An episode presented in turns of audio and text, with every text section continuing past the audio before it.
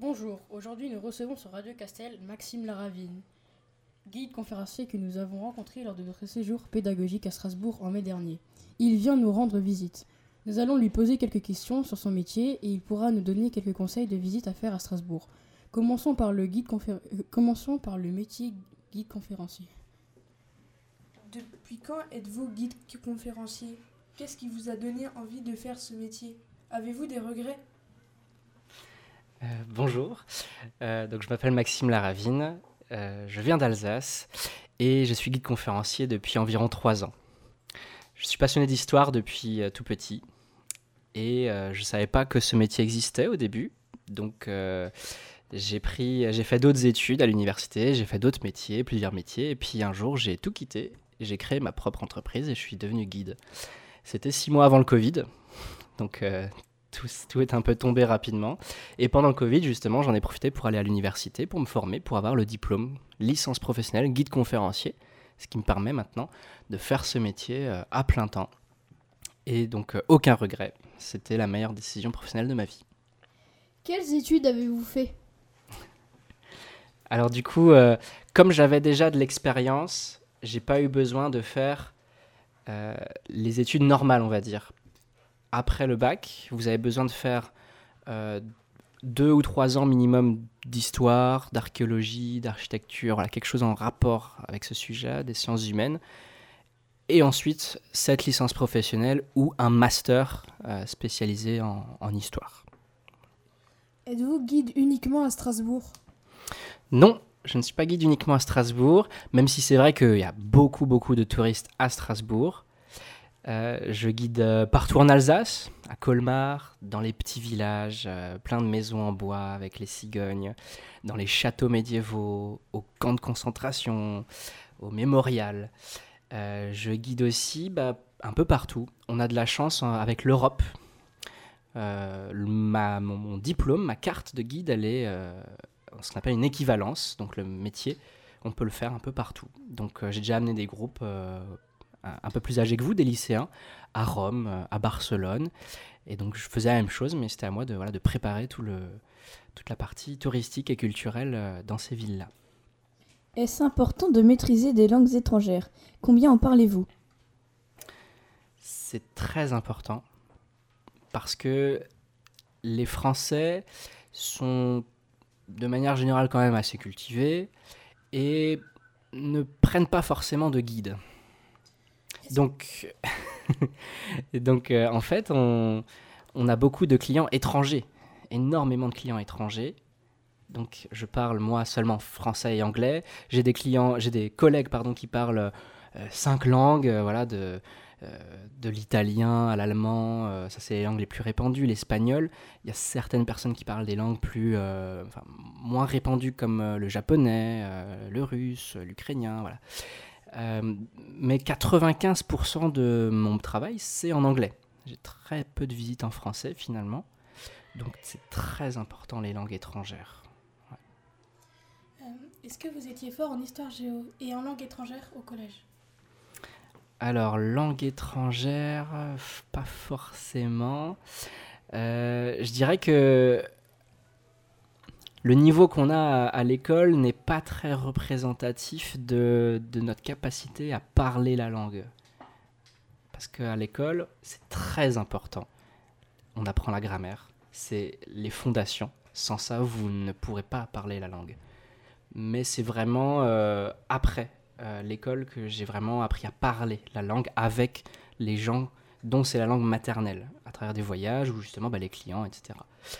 Euh, par contre, j'étais très fort en histoire, oui. L'histoire et le sport, c'était les deux matières où, où j'étais très fort à l'école. Le reste, euh, un peu moins. Mais ouais. Mon, mon, mon prof d'histoire euh, était mon prof principal et il a fait en sorte que j'ai les félicitations et tous les autres profs n'étaient pas d'accord, mais c'est lui qui avait le dernier mot. Qu'est-ce que vous aimez au, au quotidien dans votre métier? C'est la, la diffusion de, la culture. Je pense que c'est ce qui me rapproche un peu des, des professeurs aussi. Eux vous transmettent un savoir et une relation qui est très forte au quotidien. Donc ils passent énormément de temps avec peu de personnes. Moi, je passe un petit peu de temps avec beaucoup de personnes. Je travaille avec environ 6 à 7 000 clients par an. C'est énorme. Et c'est autant de personnes qui vont rapporter chez eux un petit peu de ce que je leur ai appris. Peut-être qu'ils vont euh, peut-être même euh, changer d'opinion politique euh, ou, d'opinion voilà, sur, le, sur ce que c'est que la France, sur ce que, ce que c'est que ma région ou l'histoire. Voilà. Donc la relation avec des gens qui viennent du monde entier, ça nous permet vraiment d'apprendre de l'autre. La diversité, c'est très très très important. Les visiteurs sont-ils toujours sympas? Avez-vous des anecdotes à raconter? De manière générale, oui. 99% des gens sont super sympas. J'ai la chance de faire un métier que j'aime. J'ai la chance de faire un métier où je rencontre des gens qui sont en vacances. Donc ils sont contents d'être là. Ils savent qu'ils vont apprendre quelque chose, qu'ils vont découvrir une ville ou un monument. Voilà. Donc déjà, on part d'un- sentiment de positif. Des vacances, on apprend quelque chose. Ensuite, euh, de temps en temps, il y en a avec qui euh, ça se passe moins bien, mais c'est très très rare. Je pense que des gens avec qui je me suis un peu énervé, j'en compte peut-être 5 sur 7000. C'est rien.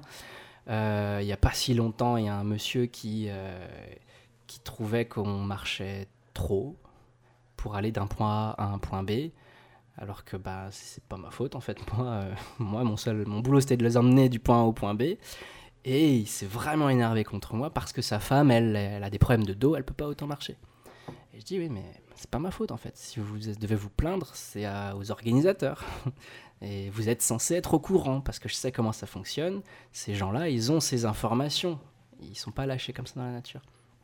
Et en fait, ce qui s'est passé, c'est que il était tellement méchant avec moi que les autres gens à côté ont pris ma défense et lui ont dit non mais euh, maintenant faut arrêter. euh, il fait très bien son travail. euh, voilà. Donc il y a des gens qui sont très gentils et qui, justement, euh, heureusement, osent prendre la parole pour, pour défendre, me défendre face à, à des gens qui sont méchants. Vous êtes également chroniqueur radio. Pouvez-vous nous parler de cette deuxième activité? Ouais, alors c'est une activité bénévole, hein, c'est pas, c'est pas un métier. Euh, donc je, suis chroniqueur euh, radio euh, sur une radio qui s'appelle RCF, voilà, Radio Chrétienne Francophone, je crois que ça s'appelle. Donc ils sont partout en France et donc c'est RCF Alsace, voilà, dans ma région. Et donc tous les 15 jours, je fais des chroniques qui durent euh, 4 minutes environ et j'ai carte blanche. C'est moi qui choisis mon sujet. Il faut que ce soit en rapport avec l'histoire, avec la culture et j'essaye de trouver des petits liens avec euh, notre région de manière euh, assez régulière. Donc c'est un peu difficile dans le sens où il faut que je trouve un, sujet, parce qu'il y a tellement de sujets que c'est compliqué d'en trouver. Et en même temps, c'est très riche parce que justement, bah, je fais, on m'impose rien. Donc je fais des, les chroniques comme je veux, de la manière que je veux. On crée un, un échange avec la, avec la journaliste. C'est moi qui dois écrire ses répliques à elle pour rebondir. Donc c'est pas un monologue, hein, c'est vraiment euh, un échange avec cette personne.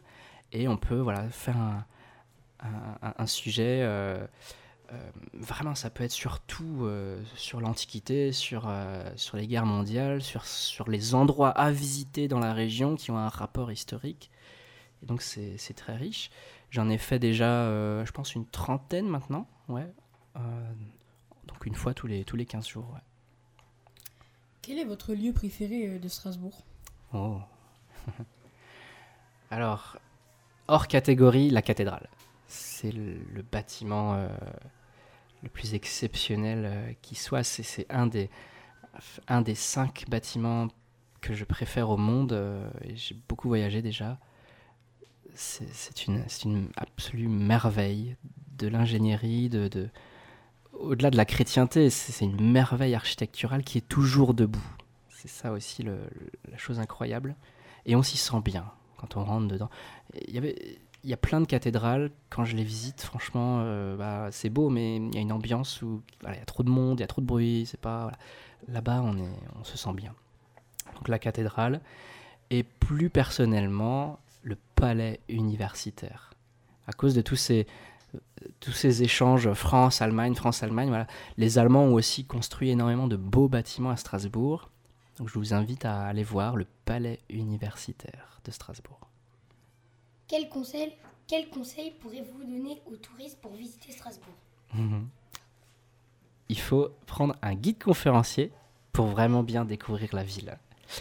Parce que, et ça c'est quelque chose que les gens me disent tout le temps, même les locaux qui habitent là depuis 50 ans découvrent des choses parce que, bah voilà, on visite euh, loin, on va dans d'autres pays, dans d'autres régions, mais on ne connaît pas forcément bien sa ville, et surtout on ne sait pas forcément où regarder. Et ça c'est valable pour moi aussi. Des fois, il y a des gens qui me posent la question Ah, tiens, ça c'est quoi? Ah, bah, j'avais jamais vu. Parce qu'il y a tellement de détails partout. On a la chance aussi d'avoir une région très riche en histoire. Il y a tellement de, symboles euh, du passé sur les bâtiments, sur le sol. euh, voilà, il y a tellement de choses à découvrir qu'on ne peut pas le découvrir soi-même avec un audio guide, avec des livres. C'est pas possible. Il n'y a jamais quelque chose de mieux que l'expérience humaine de quelqu'un qui vous raconte cette histoire. À quel moment de l'année conseillez-vous de venir découvrir Strasbourg? Est-ce à Noël? Noël en fait partie, oui. Euh, ne venez pas là un week-end, entre fin novembre et fin décembre. Vous savez, on aujourd'hui, donc voilà, en 2022, on a eu les chiffres de 2022, il n'y a pas longtemps. 2 millions de touristes à Strasbourg entre janvier et novembre, et presque 3 millions juste en décembre. Voilà, c'est énorme. Donc, évitez les week-ends. En semaine, ça va. Et euh, sinon, L'autre période qui est vraiment sympa, c'est avril-mai, le printemps. C'est un peu comme partout. Voyager au printemps parce que vous avez le climat qui est très bien, pas trop chaud, pas trop froid, et surtout les plantes, les fleurs qui commencent à, s'ouvrir avec les couleurs, les odeurs, les oiseaux. Voilà, c'est c'est vraiment quelque chose de très agréable, surtout que nous, nos stars, ce sont les cigognes. Et pour voir les cigognes, la meilleure période, c'est voilà, avril-mai. En plus, il y a les bébés qui naissent euh, avril-mai, vous les voyez grandir sur les arbres, vous voyez les cigognes voler, c'est c'est absolument splendide. Merci Maxime pour toutes ces informations qui vont donner envie à nos auditeurs de venir à Strasbourg. Si vous voulez réserver une visite avec Maxime Laravine, vous pouvez consulter son site internet. Et mon site c'est guidestrasbourg.com.